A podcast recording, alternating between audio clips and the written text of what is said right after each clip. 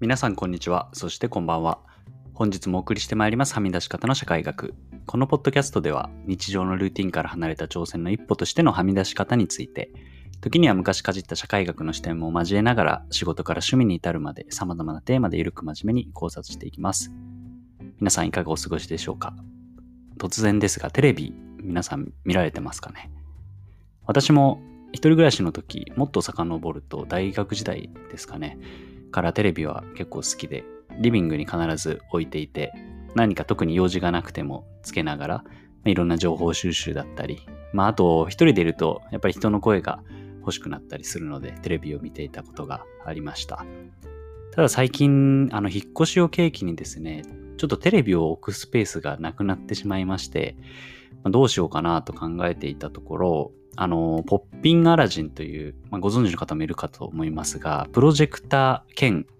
えー、照明兼スピーカー、まあ、もうちょっと言うと、あの、パソコンに近いような機能も一部あったりするんですが、まあ、そういう、あの、照明器具なのに、まあ、プロジェクターがついていて、壁に映像を映し出せると。で、さらにはそこから音も出せますので、えー、ライトでありながら、まあ、壁に映画だったり、まあ、テレビ画面だったりを映すことができて、で音もそこから流れるという、まあ、非常に、まあ、ミニマリストというか、まあ、私のように部屋が狭い家でも、いろんな機能が一つの、えー、端末デバイスで済むこと、済ませることができるものを、えー、紹介してもらいましたので、ちょっとそちらに変えてみました。で、まあ、いろんなメリット、デメリットといいますか、まあ、得られたもの、失われたものが、まあ、テレビを置き換えることでいろいろ出てきましたので、ちょっとそこを、え本日はお話ししたいなと思っています。で、あの、ポッピンアラジンのすごいなと思ったところは、あの、かなり、あの、狭い部屋でも結構大画面で映せるんですね。で、私のケースだと、まあ、4畳ぐらいの部屋だったんですけど、まあ、照明なので、だいたい部屋の中心部に、えー、ライトがあるお部屋が多いかなと思うんですが、まあ、そこに置くと、まあ、壁までの距離ってせいぜい、まあ、1メーターちょっと2メートルないぐらいだったんですけど、まあ、それでも、まあ、普通にテレビを置くよりも大きなスクリーン、あの、どれぐらいですかね。ちょっと具体的には言いにくいんですけども、あの、ちょっとびっくりするぐらい大きなスクリーンで見ることができて、それは非常に満足感が高かったですね。なので、なかなか狭いお部屋でテレビ、大きなテレビを置くってスペースも取るかなと思うんですけど、まあ、それを照明器具1台で済ませることができるっていうのは、まあ、非常に大きなメリットだったなと思います。で、ネットにも接続できるんで、まあ、よくあるあのネットフリックスだったり、アマゾンプライムだったり、まあ、そこでの動画も大画面でそのまま楽しむことができます。まあ、スマートフォンだったり、パソコンで見る方もいらっしゃるかと思うんですが、まあ、ちょっとしたお家、えー、映画館みたいな、まあ、電気を消してそこで映すと、まあ、非常に満足感も高いかなと思いますので、まあ、それは良かったなと思いますね。で、ちょっと心配していた画質なんですけど、まあ、最近のもう機種だと結構あの高画質で映せて、まあ、ちょっとお部屋が明るいと見にくさはあるっていうのも、あのプロジェクターなんで、あの、スクリーンのようにスクリーン側から光が出てこないんで、若干そういったあの周りの照明の度合いとの関係で見えやすい、見にくいはあるんですけど、まあ、そこも部屋を暗くすれば全然問題なくて、あの、一人暮らしとかでも、まあ、非常に、えー、高画質で見られるのでおすすめだなと。まあ、もし私がまた一人暮らしするなら、まあ、このポッピンアレジン使いたいなと思ってます。で、まあ、基本的に、あの、ネット動画ですね。例えば YouTube、Netflix とか、まあ、そこら辺のコンテンツを見ることが今多いんですけど、まあ、そのテレビ放送もそこで映すことができて、まあ、チューナーを別売りで買うと、そのポッピンアラジンっていうプロジェクトを使いながら、えー、見ることができます。で、ただ、あの、買った、私も買ったんですけど、結局立ち上げ、あの、電源をつけて、えー、まずライトをつけます。で、テレビ画面に移します。で、テレビアプリをこう、立ち上げてる間に結構時間がかかるんで、まあそこが億劫になって結局見なくなったので、まあ、もし、あの、せっかちな方とかだと、ちょっとテレビを見るのには使わなくなってしまうかなとも、えー、思いました。ただ、まあ、Netflix とか Amazon プライムとかは比較的あのすぐ立ち上がるので、まあ、そちらを見るにはあまりストレスなかったなという印象です。で、他にもですね、その、Bluetooth 接続もできるんで、あの、ワイヤレスイヤホンだったり、ヘッドホンで、あの、画面は大画面で、えー、動画を楽しみつつ、音声は自分一人のヘッドホンから聞くこともできるんで、例えば、あの、同居されてる方、私もあの今、妻と同居してますが、まあ、仕事中にも自分一人で、えー、アニメを見たり、コンテンツを楽しむことができる。という、あの、まあ、これもテレビでもしかしたらできるかもしれないですけど、そういった使い方もできます。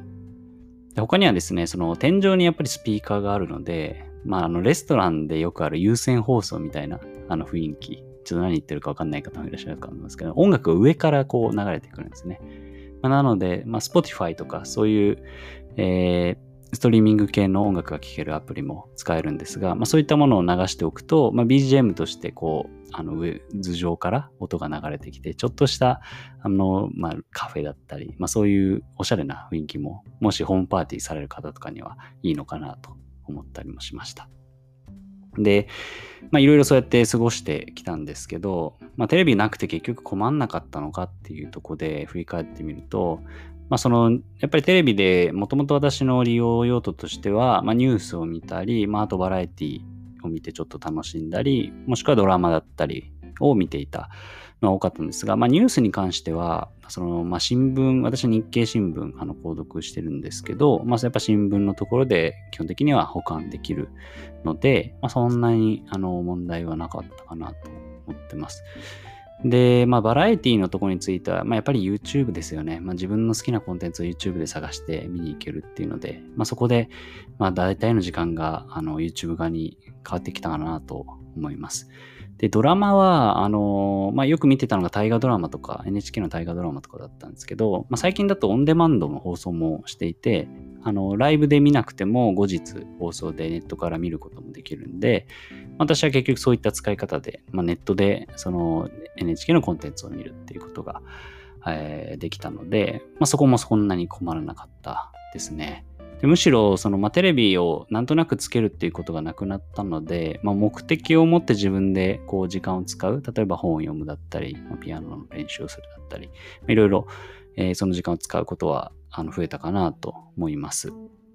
で、まあ、自分も共働きなので、その家事を結構する時間もあるんですけど、まあそういう時だと、その、なかなか映像を見ながら家事をするって、あの、うまくできないタイプなので、どっちかっていうと、その、まあ私もやってますけど、こういった耳から入ってくるようなポッドキャストだったり、あと YouTube 動画を音声だけ聞くみたいなことが増えてきたなと思うので、まあ、結局、まあ、テレビがなかったらなかったで、まあ、そういった他のメディアからの、えー、いろいろ組み合わせで楽しむ、また情報収集できたのかなと思ってます。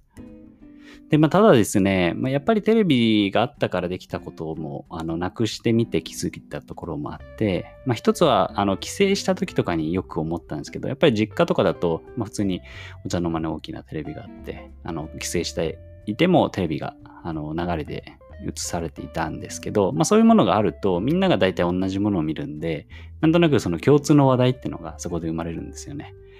で、まあ今だとテレビがないんで、その各自がスマホを見てそれぞれコンテンツを楽しむと、やっぱり会話量は減るなっていう印象があるので、まあそういったその共通の話題を作って、あその場というものを作るっていう意味だとテレビの果たしてた役割ってやっぱり大きいなと思いますね。もちろん、あの、ポップインアラジンとかで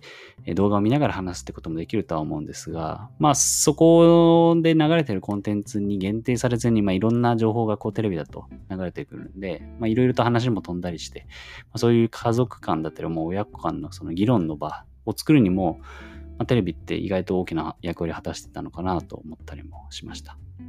で、今ちょっと、あの、偶然のその情報が流れてくるって話したんですけど、もう一つはその、まあ、セレンディピティと呼ばれるような、その偶然出てくる情報との出会い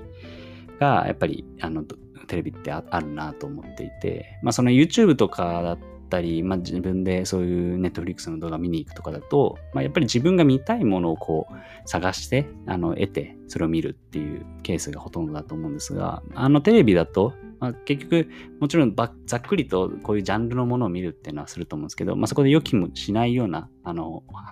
話の展開だったり、また情報がニュースで入ってきたりするんで、まあそういう意味だとその自分の視野も広がって、まあ、もっと言うとその雑談力ですかね。まあ、そこで、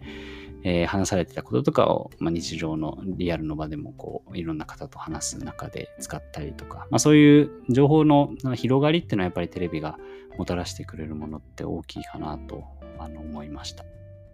で、まあ、じゃあ結局どうだったのかっていうとこなんですけど、まあ、まあ、結論としてはそんなに、あのー、困らなかったし、まあ、あの満足はしてるかなと思います。で、先ほども、あの、申し上げましたけども、その見たいそのドラマだったりは、まあ、大体そのネットで再放送見られるようになってたり、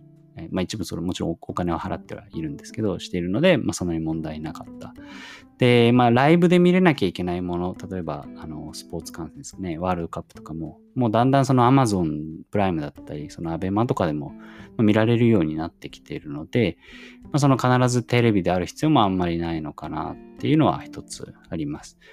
まあ、ただ、そういうあの有料コンテンツを持ってない場合には、やっぱりテレビがあの無料で見られる。それはスポンサーがついてて CM があるから無料で見られるっていうのは、やっぱり、ま、テレビのいいところなんで、まあ、もちろん私もあの持ってない、あの契約してないメディアとかで、あの、スポーツを見たい時とかはテレビでやっぱり見なきゃいけないなと思う時は何度かありました。でもただ、まあちょっと、あの、良くも悪くも、その、YouTube 慣れしてるなってことにやっぱり気づいたところがあって、久しぶりにテレビとか見ると、その、早送りができない。で、CM が長いっていうのが、やっぱりスキップもできないですね。苦痛に感じて。うん昔は全然問題なかったんですけど、だんだんとその体がネットメディアに最適化されてるちょっと怖さは感じるなと思います。でも最近 YouTube とかだとショート動画とかも出てきて、まあ、そもそもの YouTube のあのフルの動画一本見れなくなるみたいな、そうだんだん体がこう、なんですかね、その、すごい短い時間でコンテンツを消費するのに慣れてきて、それはちょっと怖いなと思ってますね。で、まあ、あと、その、なんとなくやっぱ人の声が流れてきて寂しさを紛らわせにありがたいなとテレビも思ってたんですけど、まあ、ちょっとその、ポッドキャストとかでもだんだん出てきていて、耳から人の声を楽しむコンテンツも出てきたので、まあ、なんかそちらにだんだんシフトしていくのかなと、個人的には思ってます。まあ、自分がそのポッドキャストをちょっと少しやってるともあるんですが、やっぱり家事をしながらだったり、何か他のことをしながら、えー、耳で楽しむことができるっていうのは、しかもそれを人の声でですね、いいあのいいところなのかなと思ってます。まあ、とはいうものの、あのやっぱり災害だったり、その選挙とかのあの NHK さんがですね、流している情報っていうのは、やっぱりインフラとしての機能もあると思ってるので、まあ、ここはやっぱり、えー、テレビから得られる必要な情報なのかなと思ってます。であとその先ほどお話しましたけども、共通の話題とか、茶の間のそのいろんな人の空間の媒介として、いろんな世代が楽しめるようなコンテンツだったり、まあその議論が少し生まれるような親子だったり、で生まれるような番組があれば、やっぱりそれはテレビがにしかできない。まあその YouTube でもそういったコンテンツ出てくるかもしれないですけど、やっぱりそこは昔からお茶の間を盛り上げてきたテレビが強いところなのかなと思ってます。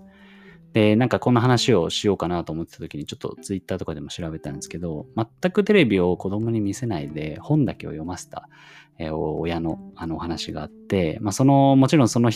親御さんの子供を一人っていう、あの、サンプル数は少ないところであるんですけど、まあ、その感想としては、やっぱり話がちょっと説明口調になってあまり面白くないと。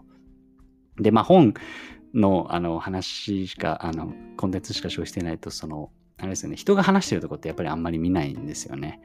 あのそういう意味だと、やっぱりテレビは複数人がコミュニケーションしてる場を見れたり、まあ、バラエティの構成とかもちょっと面白おかしく笑わせるっていうところに、えー、重きを置かれるとこもあると思うので、そのユーモアが育つって意味で、そういった、えー、役割もなくしてみると、教育の面では少し、えー、寄与してたところもあるのかなと思ったりもしました。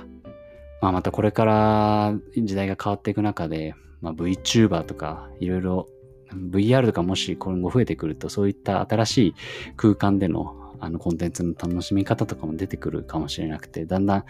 もう私もどうなっていくのかわからないところであるんですけどもまあその時その時で、えー、自分にとっての一番いい形での情報収集だったりあのコンテンツの楽しみ方をしていければいいなと思っています。